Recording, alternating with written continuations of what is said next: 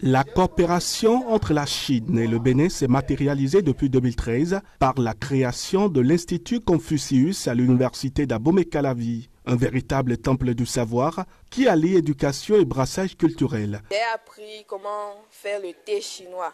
C'est le plus simplifié, Ma grande soeur qui a fait le chinois, elle a été en Chine pendant les congés d'été et du retour, elle nous a parlé de tout ce qu'elle a vu. Elle a dit qu'elle a été à Chang Chang, bon, sur la Grande Muraille. Située à 13 km de la capitale économique Cotonou, l'université d'Abomey-Calavi a mis sur le marché environ une dizaine de promotions. Les enseignants sont des universitaires rompus à la tâche, ancrés dans la culture chinoise. Ni hao, c'est celui qui est utilisé le plus. Donc vous pouvez répéter avec moi. Ni hao.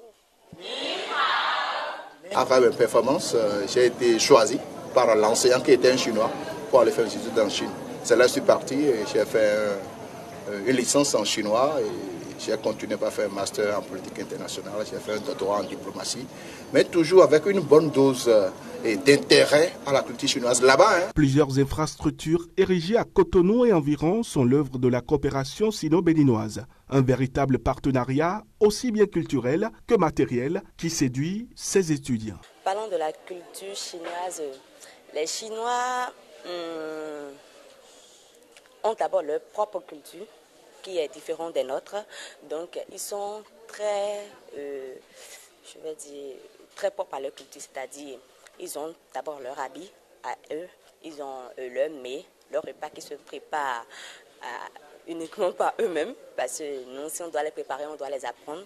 Donc, ils ont leur mets qu'ils préparent eux-mêmes, qui sont très délicieux. C'est un art qui nécessite beaucoup de, force, de vitesse et de précision, et surtout de souplesse. Donc, pour pouvoir faire le wushu, il faut être beaucoup, beaucoup souple et avoir beaucoup d'énergie pour le faire.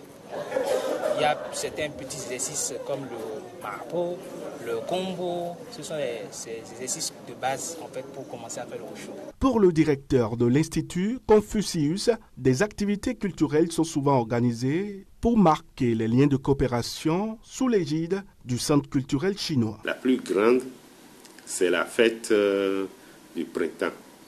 C'est comme le nouvel an chinois. Donc, ce qui veut dire qu'en réalité, lorsque nous célébrons cela, nous fêtons avec euh, nos amis chinois. Il y a par exemple la culinaire, des dégustations en fait des mets chinois, les danses traditionnelles chinoises et aussi en fait de la musique de chez nous. L'apprentissage continu de la langue chinoise, les arts martiaux et plein d'autres activités participent à la consolidation des relations entre le Bénin et la Grande Chine.